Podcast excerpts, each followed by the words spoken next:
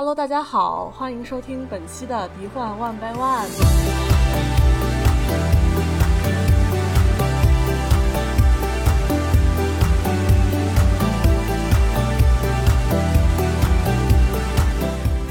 我是大家熟悉的树叶。今天呢，是由我和 Teddy 两个人为大家带来的对口相声。大家好，我是 Teddy。今天做这一期的原因呢，出发点是因为我们俩都刚刚看完迪士尼最新的这一部呃真人电影，它的中文译名叫这个《黑白魔女库伊拉》，英文名是 Cruella，就是它这个人名。这部片子是那个上个世纪迪士尼的动画电影《幺零幺忠狗》的一个真人版的前传，就是聚焦在这个女性大反派。库伊拉这个人身上讲他呃如何成为后来的他，然后呢，这部片子在内地是定档六月六号是星期日，嗯，作为电影档期来说，其实是一个不太好的一个，也不是说不好，就是说挺奇怪的，反正对非常平淡也比较奇怪的一个档期，对，而且就是还有一个就是它其实已经在为什么我们俩看了呢？就是因为它其实已经在五月二十八号已经上线了 Disney Plus。而且这次跟以前不一样的是，它其实自带一个呃简体中文的字幕，啊，它是付费，就是对会员开放的那个付费点播，跟之前的花木兰一样是三十美元。其实，因为它既然要在内地上映，但是却在上映日期之前在网上面试出了这个全片，并且就带翻译这件事情，是一个。相对来说比较奇怪的一个举动吧，然后对于国内的宣发节奏来说也比较不利，所以我们今天的主题呢，一个是要稍微对这个电影本身进行一个影评，然后其次我们还要稍微讨论一下，就是为什么会有像这样的事件，就是这样的现象发生，嗯，为什么我们就不能就是轻松又方便的在内地，就是嗯用普通的上网途径观看 Disney Plus 呢？嗯，这个是我们今天要跟大家科普或者说是嗯探讨一下的话题。嗯，其实你刚才提到这个呃电影是算是一个前传性质的电影啊，呃，我觉得好像也不完全是，因为可以看到他在 credits 那个部分写的，他还是根据一九五六年的那个幺零幺忠狗的原著小说来改编的。当然，你可以在电影当中看到他对于呃。动画版的幺零幺忠狗，还有真人版幺零幺真狗的一些，呃，算是致敬，或者说受到他们的启发，但是还是有很多细节其实是接不上的。这个我们后面可以再说。嗯，对对对。作为一个迪士尼的真人电影吧，我觉得，呃，整体的感觉还是不错的，水准算是比较高的一部。它这个电影可以算是一部，呃，年代犯罪片吧。它设定在。上世纪七十年代的伦敦，然后其实整个剧情看下来就是一系列的这个犯罪事件，嗯，所以算是一个犯罪片儿。然后它整个这个电影里面的服装设计啊，包括摄影、呃音乐，营造出来的整个一个氛围，我觉得跟库伊拉的这个形象也很相符。嗯，对，整体上我是同意的。我觉得这个片子来说，作为迪士尼跟其他的它的那个动画改真人比起来，嗯，我觉得是比较令人耳目一新的一部吧。然后包括它从那个视觉和听觉上都是一种，我觉得可以说是一种享受。然后背景就像刚刚老大说的是上世纪的英英国伦敦，然后那个时代是就是，呃。那个时代，英国是一个非常叛逆的年代，然后正好是那个朋克文化起源，还有他们那个摇滚乐的流行，所以对相对对这段文化比较熟悉的人，可能会在这部片子里面有相当的找到相当的共鸣吧。就包括它里面选用的那个插曲，还有它就是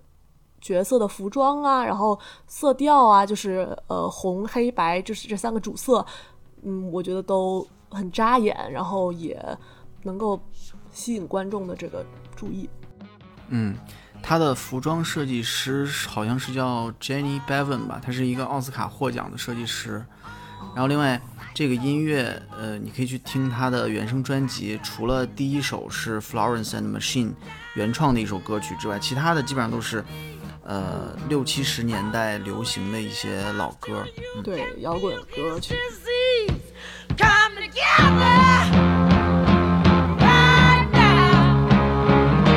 是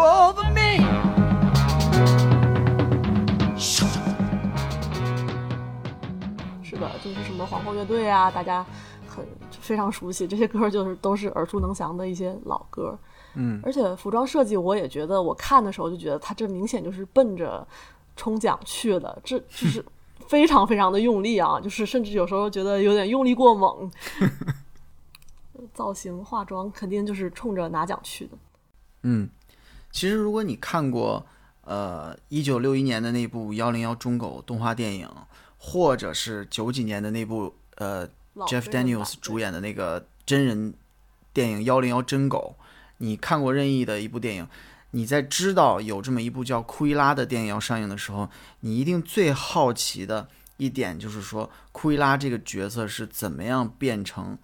那个库伊拉的，对吧？这就是你能够想到的第一个问题。本身反派起源故事就是告诉你他怎么变成，毕竟也不是所有人生下来就，嗯，对吧？呃，你看在幺零幺中狗那部动画电影里面，呃，库伊拉其实他就是一个，因为动画电影嘛，他很自然，他就是一个脸谱化的一个坏人的角色。嗯，那在那个幺零幺真狗里面呢，其实这个电影就是一个。一部闹剧，对吧？就是，呃，有点那个动物版的小鬼当家的那个感觉，就是一群动物在整那几个坏人。所以，这两部电影对于这个，呃，库伊拉这个角色的塑造啊，基本上就是没有，就是就是一个坏人，坏人的角色。这也就给了这部电影去塑造这个库伊拉这个角色很大的一个发挥空间。嗯，所以你看这部电影里面对于库伊拉的。这个形象的塑造是很全面、很细腻的，它也是相比其他的迪士尼真人电影，我觉得比比较突出的一个优点。库伊拉这个形象，它是在剧情的推动当中不断的丰满起来的。你看，在库伊拉来到伦敦之后，一共跟这个 The Baroness，就是男爵夫人有过四次交锋。第一次就是他是一个无名小卒，他想成为。设计师想去获得他的这个呃男爵夫人的赏识，这第一次。第二次就是大家可以在那个预告片里面经常看到的那个他闯到一个酒会里面，然后把自己的衣服点燃，露出底下的红裙子那个那个场面，是闯闯进酒会是第二次。第三次其实是一系列的，就是他在抢男爵夫人的风头，然后到处都要去盖过他，这是第三次。第四次就是最后的这个高潮，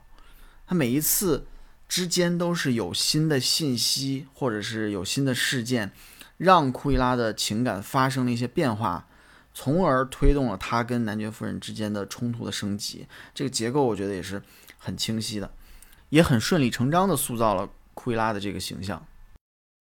嗯嗯嗯，我觉得说的挺好的，我就稍微补充补充我的想法吧。首先就是之前不管是那个动画还是真人版，他库伊拉这个角色的目的很明确，他就是一个像，嗯，训练道具、训练假人一样摆在那儿的一个脸谱式的反派，他就是为了坏而坏，而且就是没有什么智商，反派也不需要智商，他只需要干坏事儿，然后被好人。嗯，也不是说惩罚也好，被好人教训也好，得到他的报应也好，他就是这样。然后近些年呢，我觉得也是大家观众的需求越来越越来越复杂嘛，大家想要知道就是反派，你不可能是为了做坏事而做坏事，你肯定是有自己的苦衷，或者说是啊，要么是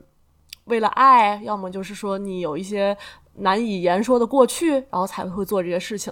呃，也就是最近非常，我觉得最近好莱坞非常愿意拍这类的片子，包括之前那个华纳那边给小丑拍起源故事啊，然后迪士尼沉睡魔咒啊，然后包括这次库伊拉，这些都是想要把反派本身非常平面的反派角色做一个更立体的塑造，然后并且这次的两位主演也是大家就是。都很熟悉，也比也非常喜欢的那个艾玛斯通和艾玛汤普森，其中就他们两个都是都叫艾玛嘛，而且在这部片子里面演两位女性角色对手戏，也是卖点之一。我个人的话，我其实非常喜欢艾玛斯通，就是之前她在那个《爱乐之城》里面演的女主角，我就是那部片子觉得，嗯，喜欢上他吧。而且在这里面也看到了相当不一样的一个他，跟之前他演过的其他角色比起来，我觉得属于他自己的一个个人突破吧。而且之前演的也都是比较普通的那种。哎，对啊，他确实是没演过这种大反派，是吧？没有，没有，之前都是演。我看到他的最早的一部片子是《Easy A》，一个校园片儿。哦哦，那时候还年轻。后来看的那个《超凡蜘蛛侠》嘛，一路看过来，对对，这这部确实是他的一个突破了。之前他都是演跟自己本人就是比较贴近的那种，嗯，普通的，嗯，平凡女孩的那种形象。然后我觉得可能也是每个演员的梦想，都是想要演一次酣畅淋漓的演一次反派吧。我觉得他在这里面应该也是自己过了一把瘾，嗯。然后 Emma Thompson，如果你是一个迪士尼真粉的话，嗯，你应该知道她之前演过呃《大梦想家》，就是《Saving Mr. Banks》，她是里面的女主，她演的那个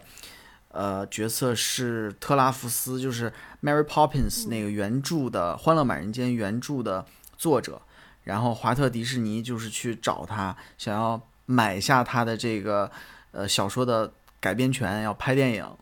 嗯，那我就只知道他是英国老牌演员，然后在《哈利波特》里面有演过。然后上面我们就是说了一下这部片子一些或者说是卖点也好啊，然后吸引人的一些看点也好。然后下面我们也说一些就是我们觉得美中不足的地方。我觉得啊，我看完之后稍微觉得有一点儿不太满意的地方，就是那个结尾。就这个片子其实。也挺长的，对吧？有两个多小时了，得有。然后呢，就是有的地方会感觉它稍微有一点拖，有一点冗长了。嗯，就是那个结尾，它因为它在高潮之后有好几场戏，它如果能够在高潮的那个地方迅速的结束，就是可能会看起来让人感觉更爽一点。但是，我中午其实。跟一个朋友讨论这个问题的时候，我就是他的一些这个想法有一点说服我，因为你仔细想想，其实每一次你会觉得他稍微有一点拖的地方，基本上都是库伊拉的独白，但是这些独白其实是有必要的，就是他是而且他是前后呼应的，比如说中间有一段，他到那个摄政公园，他在讲自己，呃。就是等于是跟他的逝去的母亲在对话嘛，就是说我我是多么爱你的，然后我努力去做那个比较乖的那个艾斯特拉，他其实表现的是自己内心的挣扎。那最后那个高潮之后，他仍然有一段独白，那段独白其实就是在跟那个过去的艾斯特拉做一个彻底的告别，所以我觉得他是前后呼应的，所以他是。有一定的必要性的，让我们去理解这个人物内心的变化，就也不能算是一个特别突出的缺点吧。我不知道你怎么看，就是这部片子里面你会比较觉得不太喜欢的点。首先就是呃，先解释一下啊，他这部片子就是。它有点类似于在一人分饰两个角色的感觉，因为毕竟他其中一个人格，就是说他其中一个身份吧，是他本身的自己，对，就是他原本的自己，就是这个艾斯特拉，呃，就是一个普通的，他想要去扮演这个普通的女孩吧，就是去啊，在时尚公司做设计师，然后嗯，有时候有一点害羞，有一点胆怯，然后又其实很迷茫，这么一个。想要融入群体的这么一个身份，然后呢，第二个就是他本真的自己，就是他内心真实的一面，就是库伊拉，嗯，也就是我们我们熟知的那个头发一半黑一半白的那个女魔头啊，就是说他彻底的那个释放了内心的那个野兽，对对对，这个词很对，彻底释放内心的野兽之后的这么一个人格，两个角色相差的非常大，甚至有给我一种那种就是像。嗯，超级英雄电影里面，超级英雄的身份和普通人的身份虽然长得很像，但是你作为一个旁观者的话，呃，如果你是故事的其中一个旁观者，你绝对不会想到他们两个是同一个人。对，嗯嗯。然后关于那个剧情的走向啊，抛开它作为幺零幺中狗前传这个前提条件的话，就是它本身那个故事背景的设定和这个人物的设定非常像那个穿普拉达的女魔头。Devil Wearing Prada，嗯然后就是那个安妮海瑟薇的那部，就是那部片子是我个人而言非常不喜欢的一部片子，就不仅是因为我不喜欢安妮海瑟薇，对，这是个人恩怨，但是是而且是就是是因为我觉得那部片有点过于鸡汤，而且它的那个呃完全没有解释女主角很多幸运就是很多机遇的来源，就是完全就是她并没有做出什么努力，她就得到了一切，而且就是啊，包括她有天分，你你可以说她有天分，但是就是剧情作为作为剧情的解释，完全没有给给我足够的说服力。然后它的相似点就是我觉得很多吧，包括就是二者都是时装设计师，那个是时装杂志，这个是就是服装企企业的那个设计师。然后还有就是说，一个是年轻一代，一个是老一代，就是是年轻一代向上一辈发起的一个反叛的这么一个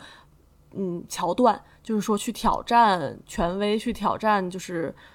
challenging authority 怎么说？对，嗯，就是去向他们发起质疑的这么一个过程。但是那部片子它是鸡汤的，但是你看库伊拉这个片子，它没有很鸡汤啊，对吧？他没有把库伊拉最后改变成一个嗯就是好像是一个善人的一个形象，他还是一个坏蛋。嗯，我想到了，我说我为什么不喜欢，其实就是我还是觉得他说教意味太重了，就跟我不喜欢穿普拉达女魔头是一个一样的原因，就是可能因为我最早对这个电影你。听到这个消息说啊，我们要翻拍一个幺零幺中国的前传，然后他是以这个反派作为主角的，那可能我的期待是他，因为这个反派他有一个特点嘛，就是他要杀杀小狗，然后用小狗的皮去做衣服嘛，这就是他的一个，也不能说是个人魅力，毕竟大家都喜欢小狗，就是杀狗的人就是大家的敌人，呃，然后也就是我的敌人，因为我很喜欢狗。然后，呃，我很期待的是他就是坏的彻头彻尾，然后我不需要他给我一个合理的解释，说他呃有什么难言的苦衷什么的，我就希望你说啊，就是一个，哪怕你告诉我他就是天生就是个女疯子，我可以接受。反而，那你说，如果是这样设定的话，那他这部电影讲什么呢？就讲他一直一直怎么坏。那倒不是，那你还是那那个这部电影里面反派还可以是反派啊，但是有时候我还是觉得这部这个角色在这里面就洗的有点太白了，就是虽然不爱用这个词，因为毕竟你也不能说沉睡魔咒是给那个后妈洗白，但是我觉得他有点就是想要处处逢源的这个呃企图的痕迹太重了，所以在我这儿有点不太讨好，只能这么说，就是一个是说。他本身那个，呃，他本身就是很很冷酷嘛，很不喜欢小动物嘛。这一点在这一部里面完全就没有体现。他这一部里面完全是一个，就是又心地善良，又嗯软，就是心软，然后又很喜欢小狗，又和狗一起长大。然后包括其中很多几次要抓狗，然后其实发现哦，原来都是误会，就他并不是我以为的那个库伊拉、那个。所以我就觉得。这部电影在任何意义上，它都不能算是之前那两部电影的前传，对对，就是你当然可以在里面看到一些类似彩蛋一样的东西，比如说最后那个呃，Roger 和 Anita 呃收到的库伊拉的那个狗，一个是 Pongo，一个是 Perdita，对吧？Pongo 和对，就是那两只父妈妈和爸爸那两只狗。另外就是 Roger 这个角色，呃，在老版的电影里面，他是一个作曲家，然后在这部库伊拉里面。OK，他被解雇了之后，他也去做一个当一个作曲家了，这个是能对上的。但是他在呃幺零幺真狗里面，他是一个游戏设计师，所以这一部肯定不是那个幺零幺真狗的前传。然后另外，Anita，Anita 嗯在不管是在老版动画还是在幺零幺真狗里面，他都是库伊拉手下的设计师，但是在这部电影里面，他是一个记者，所以他跟那个老版动画其实也是接不上的。所以我就说，你不管怎么说，我都不可能相信这部电影是一个之前的两部电影的前传，倒不如说它就是库伊拉这个角色的一个全新的故事。所以，包括之前我们认识的那个库伊拉啊、呃，喜欢斑点狗的那个皮毛，对吧？为了做衣服要去杀狗，那些它的那种特征。都不能够直接的挪到这个库伊拉角色的身上。这个库伊拉有他自己的全新的、独特的一些品质，或者是说他的人格的特征。那甚至我觉得在这部片里面，如果你说库伊拉是一个反派，我都觉得非常牵强。他就是一个哦，他真的他还没有变成反完派全不，是反派，对。他还没有变成反派。那甚至你跟我说这个角色在之后会因为什么事情变成大反派，或者说他之后会和罗杰和安妮塔作对，我都觉得很牵强，我没法相信。哎，你看，你看啊，这部电影里面，他对他手下的那两个算助手一样的人，其实还是有一定的，还是比较照顾的，对吧？对包括后面甚至把他们当做家人来看待，即便中间有一段是，就是他们互相关系不是特别好，但是最后还是就体现出对于他们的这种关心的。但是你看，在之前的两部电影里面，他完全就是不不把他们当人看的，就是对他们其实是很很很无情的，当做工具在使用的，对吧？对对对，另外，如果像你说的，你把他直接塑造成一个大反派，在这部电影里面直接塑造成一个大反派的话，那么你必然要有一个新的跟他去作对的一个正面的角色出现，对吧？哦，确实，那那这个那个这个电影就变了呀，就是就不是在可能就不是在以库伊拉为主角了，或者说他就被抢抢戏了。而现在这部电影里面就是他跟男爵夫人这两个角色的对垒。那男爵夫人他的那个坏是一种更加无情的坏，而库伊拉的坏呢是一种，呃，就是可以理解的，不是说不是说 reasonable 的，是有原因的，就是说导致他变成了这个坏的这个样子。所以我就觉得，就是说这一类电影啊，所谓的反派起源故事，它是有一种独特的意义在里面的，它能够启发我们对于嗯这个不同的人他们不同的生活去进行一些思考和理解。嗯，确就是每一个人都是很复杂的人嘛，对所以那些坏人之所以成为坏人，也一定是有原因的。我们去思考他们成为坏人的原因，并不是说真的去同情他们，而是说对对，理解这背后的机制，帮助我们这个社会去反思怎么样去避免这样的事情发生，避免这样的人产生。好，不错，我觉得你升华的非常好，而且你说服你就是 嗯有效的说服了我刚刚觉得他是洗白行为这个问题。但是还是有一点，我还是就是作为一个狗爱好者，我不能忍受的一点，就是他和狗的联系非常薄弱，就是可能也是因为这个原因，它的标题里面没有提到任何就是是啊幺零幺中狗的外传前传，他都没有提，因为这里面就是虽然里面已经把很多狗的角色作为彩蛋放在里面，但是我觉得在这部片子里面，这个狗相当的多余，它没有狗还是可以看。对，是的，它其实就是给那些呃对幺零幺中狗这个系列比较有感情的人一个嗯一个一个一个算是致敬吧，嗯或者是说给你一个呃回应，就是说你看我们这里面还是有狗的，但其实还是一个独这不就是立的故事我。吗？这不就是我吗？所以其实对，其实我觉得这部电影在国内应该还挺难的，嗯因为你想之前看过幺零幺中狗的还很那些人估计都挺大了，现在成长起来的这些小孩儿很有可能就没看过，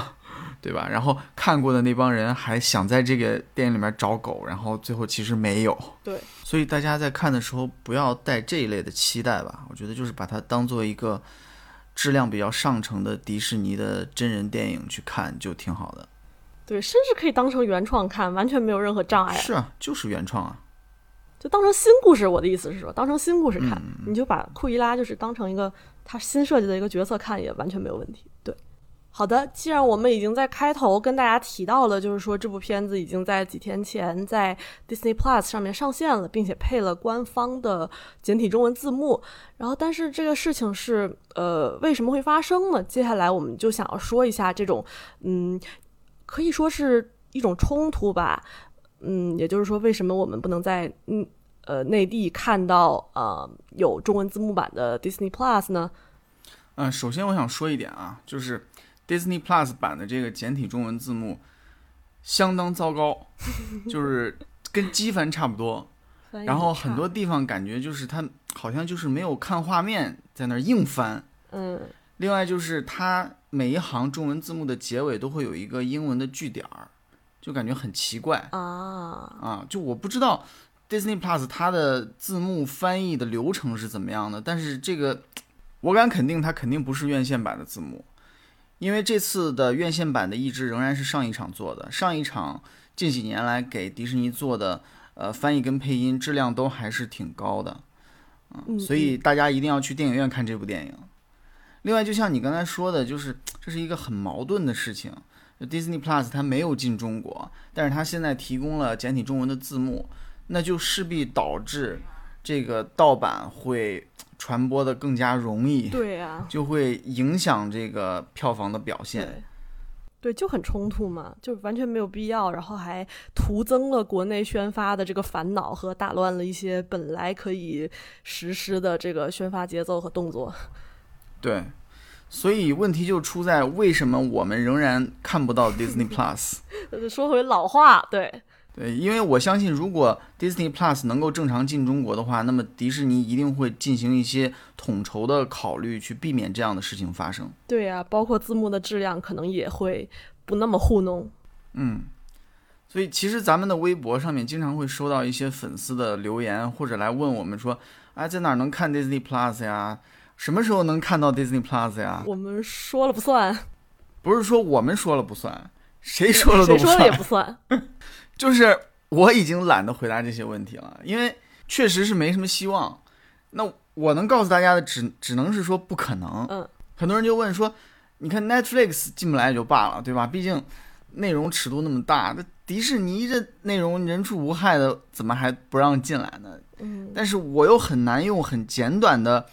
这个解释去告诉他，这个重点其实不在于内容的尺度大不大，而是在于说我们国家对于这些内容的引进，包括视频内容、影视剧在线的发行，都是有它的一套流程跟这个管理的规定的。那我今天呢，就借这个机会给大家稍微科普一下，就是呃。这个问题出在哪儿？就是这是卡这个整个这个流程卡在哪儿了，导致 Disney Plus 没有办法跟我们见面。首先，一个视频网站，你要建一个视频网站，就需要有一些最基本的资质。树叶，咱们两个都应该算是半个业内人士了。半个半个不敢不敢当不敢当，嗯，嗯、你对这块儿应该也比较了解吧？是稍微了解一点，但其实我肯定我知道的不如你多，毕竟咱俩就是那个术业有专攻嘛，对，术业有专攻，我没有专攻。谐音梗扣钱。大家可以去国内的比较主流的视频网站，打开它的网页，然后拉到最下面去看一下。一般这个网站都会列出来一排甚至两排的这种许可证，其中作为一个视频网站，非最必要的、最基本的几个证有这么几个。首先一个叫增值电信业务经营许可证，简称 ICP 许可证，这个就是一个网络服务，你只要想要这个创收，向用户收费也好，或者是你要通过这个广告去盈利也好，你都需要办这个证。这个证是向工信部申请的。那根据现在的规定呢，这个最你至少也得是一个合资企业才能办，你不能是一个纯外资企业，而且你的外资占比需要小于百分之五十。要么你就是一个纯内资企业，要么你就是一个外资占比小于百分之五十的企业。OK，你就可以办这个证。那其实这个对于一个外资企业来说，我觉得不是特不是一件特别难的事情，对吧？在国内跟国内的一些公司合资搞一个新的企业，呃，这很常见。另外还有一个证叫网络文化经营许可证，简称文网文。这个其实跟刚才那个证就是差不多，但是它是文化部发的，就是你在网上搞这种呃文化经营活动就需要这么一个证，它同样要求外资比例小于百分之五十。OK，所以这两个证都不是卡死的这个关键。第三个证，这个非常关键了，这个叫做信息网络传播视听许节目许可证，简称网络视听许可证。这个证是要向广电总局申请的啊。这个证想办理需要什么条件呢？根据这个证的审批事项服务指南，其中有一个申请条件，第一条就写明了，申请单位为国有独资或国有控股单位，而且呢，不包括外资入股的企业。OK，这个门槛就相当高了，一大片。你必须得是国有的或者是国有控股的单位。而且最后一句话把所有的外资企业、合资企业全部抛除在外了。嗯嗯，那有的人可能就问了啊，就说那你像国内的这些主流视频网站，难道全都是国有的吗？不是，那他们是怎么拿到这个证的呢？他们办的早，他们在二零一零年之前办的，那个时候没有这个要求，民营企业还可以申请。所以现在的这几国内的几大视频网站，基本上都是在很早的时候就拿到这个证了。你只要办了之后，你在续期它是不受这个条款的限制的。那后面如果你再想进入这个行业，怎么办呢？你就只能通过收购之前已经拿到这个证的企业，你接下来你用他的证，才能够进入视频行业。这种一般成本都非常高，有的时候为了拿一个证收购一个企业就要花好几千万。另外就是这个申请指南它还有一个禁止性要求。这一部分明确的写到：禁止外资进入网络视听节目服务行业。就这一句话，就把你整个路都堵死了。你想收购一个有证的企业也没戏，你根本就不让你进。就跟你说不行，就直接明白纸黑字写着不行。对，你就别想了，就这意思。但是其实并不是这个证限制了这个外资进入这个行业。啊，不是说这个广电总局说了就算了啊，大家都去骂广电总局，不是。其实，这个网络视听许可证之所以有这样的限制，是因为国家发改委跟商务部有一个外资负面清单。这个清单的意思就是说，我们现在不鼓励或者是说限制外资来投资我们国家的一些行业和领域。这个清单基本上每年都会更新，但是呢，不管它怎么更新，有一条基本上就没变过，就是禁止投资互联网新闻信息服务、网络出版服务、网络视听节目服务、互联网文化经营、音乐除外、互联网公众发布的信息服务。这个音乐除外啊，互联网文化经营音乐除外，这是一个例外。所以大家看到 Apple Music。它可以在国内运营，对吧？对。然后呢，另外后面还最后还有一个括弧，说上述服务中，中国入世承诺中已开放的内容除外。没有。那这个中国入市承诺开放的内容有哪些呢？啊，有。我也查了一下，电信增值服务冒号，电子邮件、语音邮件、在线信息和数据检索、电子数据交换、增值。传真服务、编码和规程转换、在线信息和或数据处理，包括交易处理，就是一些感觉听起来很基础，或者说很老的一些信息服务的概念，它已经都和我们没关系，跟不上我们现在互联网发展的这个趋势了，对吧？嗯，所以现在很多这种新的互联网的业态，它是没有涵盖的，不可同日而语。那还有一部分是。这个承诺开放的内容，视听服务冒号，录像制品分销服务。你听听录像，这这什么年代的一个概念啊？录像时代的眼泪了。那录像它后面还有一个说明，大概就是说，呃，每年承诺可以这个让多少部分账电影这引进国内，对吧？那其实录像指的就是这个拷贝，它可以销售拷贝，销售给谁呢？就中影华夏。只有他们有这个引进电影的权利嘛？嗯。另外还有就是，呃，可以卖给比如说国内的电视台啊，或者说视频网站啊，就这些可也可以在国内发行的这些单位。所以，OK，国内的视频网站其实是可以买这些内容本身的，但是也没有那么虽然可以买，但是视频网站它还是会有一些自己的考量，它有的时候也是因为要尊重国家的相关的规定，嗯，就是首先一个内容你要引进就需要获得许可证，哎，你比如说电影，电影肯定需要电影供应许可证，对吧？这是国家电影国家电影局去负责的。电视剧呢，需要电视剧发行许可证，你才可以在电视上播。但是现在越来越多的内容，它是国外的流媒体平台它做的，然后呢引进国内的时候，它也没打算在国内的电视上播，它就是视频网站想要把它引进，也是直接在网上播。那这种情况就要走另外一个比较新的一个备案流程，叫网络影视剧备案流程。这个流程大概也就不到十年的历史吧。你比如说，我们最近几年看到的一些 Netflix 呀，或者说 HBO 的网剧，像之前的什么《权力的游戏》啊，什么切尔诺贝利啊，呃，包括最近的那个呃《老友记》重聚特别节目，其实都是这样的情况。还有没有在国内院线上过的国外电影，它在上国内的视频网站的时候，都走这个流程。你可以看到这些视频，你开播的时候，它右下角有一一行字，就是备案号，然后有一串数字，就是这个证。那申请这个许可证的时候，按照它的这个系统的要求，必须整季提交，然后带字幕。那这个可能就不符合像美剧它的一个制作规律或者说制作流程，对吧？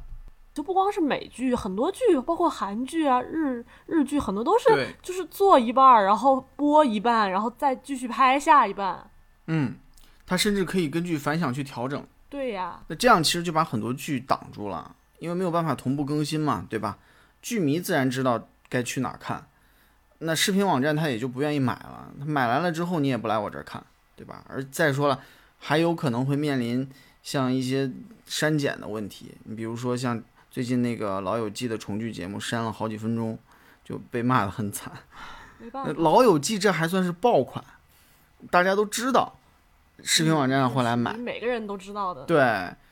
那还有很多像比较小众一点的美剧，那视频网站可能根本就不会再考虑，就没有机会了。那假如说啊，假如说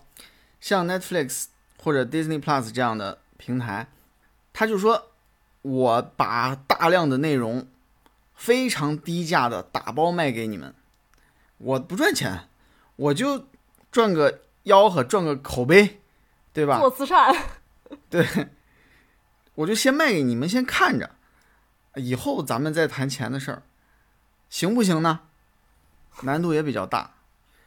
因为什么呢？我们不光有这个许内容的许可证的制度，我们其实还有一个配额限制，就是这个是二零一四年广电总局有一个关于进一步落实网上境外影视剧管理有关规定的通知，它里面就说。单个网站年度引进播出境外影视剧的总量，不得超过该网站上一年度购买播出国产影视剧总量的百分之三十。所以你永远不可能超过这个比例。嗯，而且这个是对是固定的嘛，就是取决于你能上多少部外国片儿，是取决于你上一年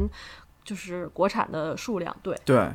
所以造成的一个结果就是说，如果你想增加呃境外片儿的这个引进，那么你就必须首先增加国内片儿的投入。那到最后，其实就是国内片儿越来越强势，看国内片儿的人也也越来越多，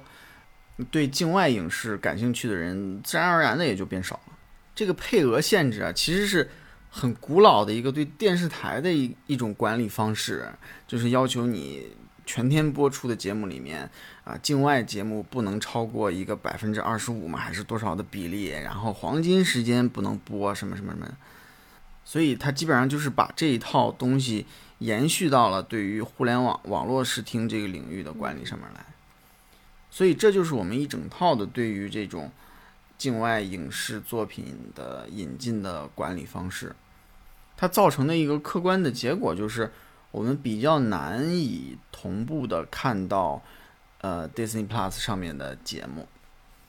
但是呢，你像迪士尼，它其实从来都没有死心过，它一直在尝试以各种方式引进这些内容。你像电影，对吧？它每年也在尽量多的争取这种电影呃引进国内院线，然后呢，也在不断的把片子卖给国内的视频网站，包括迪士尼之前也尝试过做这种直接面向消费者的内容服务。如果是骨灰级的迪士尼粉丝，应该知道以前大概是一五年还是一六年的时候，有一个东西叫迪士尼世界，一个米老鼠头形状的一个机顶盒，那个是跟天猫魔盒合作的。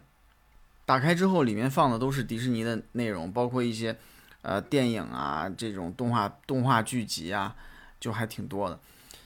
当时迪士尼为了做这个东西，是在各个方面都严格的去遵守这种合规的要求。嗯啊，你打开之后，你可以看那个界面右下角会有一一行字写的说内容由华数提供。华数是什么呢？华数是我们国家的一家这个互联网电视服务的这个提供商。我们其实国内只有七家这个企业允许你去做互联网电视服务，而且都是国有的，我好像还用过他们这个牌子，对吧？嗯，对，有印象。就华数是其中的一家啊。此外还有什么银河，包括你看那个电视上爱奇艺的电视版叫《银河奇异果》，对吧？还有什么 CIBN，那是国广的，就一共就七家，而且都是国有的。你任何视频网站想要做一个电视版的一个服务，你必须跟这七家当中的一家合作，然后你把你的内容放到他们的播控平台上，由他们进行这种运营跟播出的控制。所以迪士尼世界这个产品呢，就是等于是迪士尼把内容卖给了阿里巴巴。那阿里巴巴其实一直跟华数有一个合作关系，所以最终上了华数的这个播控平台。你甚至可以在这个盒子里面找到一个进入天猫魔盒常规界面的入口，在里边看包括优酷啊这些节目。但即便是这样，在大概上线了三个月的时候吧，还是被叫停了。最后这个东西全额给大家退款，然后你就把它可以当个摆设摆在家里也挺好看的嘛，一个米老鼠头的一个 样子。只能当摆设。我觉得啊，嗯，之所以叫停，原因还是，嗯，迪士尼把这个东西做的还是像一个品牌服务了。你打开一进去就是一个米老鼠拿着一个毛笔在上面写了五个大字“迪士尼世界”，就它营造出了一一个这个东西仍然是一个迪士尼打造的品牌服务的这么一种观感。所以这个事情过后呢，迪士尼就没有再去尝试这种 D to C 就 Direct to Consumer 直接面向消费者的服务了，因为已经证明行不通了。那他如果想让内容进入国内，他还是得卖给视频网站，对吧？那 Disney Plus 其实它从上线到现在已经过了一年半的时间了，但是我们在国内的视频网站上还是没有看到任何一个 Disney Plus 的原创内容上线。嗯、我个人觉得啊，就是他还是想打包卖，因为迪士尼还是很看重这个品牌内容、品牌的力量。他是希望把这些内容打包卖给一个视频网站，让它做成一个类似品牌专区的一个，东西，然后以品牌的力量去吸引观众。但是这样打包卖就意味着视频网站需要一次买很多的内容。那由于刚才咱们提到的这些许可证啊、配额的这些制度，视频网站肯定是不愿意打包买的，对于他来讲不划算。你看现在华纳，呃，引进国内视频网站的就两个内容，一个是《正义联盟》扎克施耐德版，另外一个就是《老友记》重聚，就这两个。他们肯定就是认为这个能爆，很火的。对，对那我要是国内视频网站，我想买的 Disney Plus 内容，可能也就曼达洛人，再加上漫威那些剧，我就买点这些就完了。其他的那些，我估计可能想看的人也不多。因为就是火的只会越来越火嘛，然后就是糊的只会越来越糊。所以迪士尼他不愿意这么卖，那视频网站也不会这么买，对吧？那那现在就很麻烦。行，刚刚哎呀，老大说了这么多，其实有一些啊、有一些我可能就是从边缘有一些了解，有一些其实我也不知道，包括就是你说的那些审字、那些备案号，我虽然每次都有看到，但是就是我可能就是知道哦，这个东西我知道是什么，就是看一眼，然后也不会真的去查它是呃谁给的呀，是怎么申请，然后才知道原来这个东西其实这么困难。对嗯，如果刚才说的那一大堆大家没听懂的话，总而言之就是没戏。对，其实哎，说说说人话就是不行。所以，呃，我们还是要寻找一些其他的方式。就是这个 Disney Plus，它现在上了简体中文字幕，一方面它跟国内的院线发行产生了一些冲突，但是另外一方面也说明它重视了简体中文用户的体验。嗯对吧稍稍重稍稍重视一点。那只要我们找到了一种方式能够去使用它，那我们是可以享受到它的这个体验的，对吧？其实你在国内的话，你想看正版也是有办法。那我们也在国内嘛，我们还不是照样看了 Disney Plus 的正版？呃，不不不，你这说你这样说太凡尔赛了。有很多事儿你不能说的太细，嗯，大家可以上网搜一搜，对吧？自行自行理解吧，自行因。为我个人其实是用很多的这种国外的服务的，你包括我听音乐用 Spotify，嗯然后最近看视频，其实用的最多的就是 Disney Plus 和 Netflix，总还是有一些办法能够让我们第一时间去看到比较完整的这些影视作品的。嗯，行，今天的节目在各种就是能说不能说和各种打码、各种尽在不言中就到这里。和大家说再见了，也不知道大家有没有理解这个一切尽在不言中。就算没有理解呢，也没有关系，我们还是可以哎，对，六月七号六月六号，六月六号去电影院看《黑白魔女库伊拉》。对，没错，可以支支持一下我们这个正版引引入，甚至可以听一下中文配音，嗯，对吧？OK，好的，那么今天就到这里，谢谢大家的收听，我们下次再见。拜拜。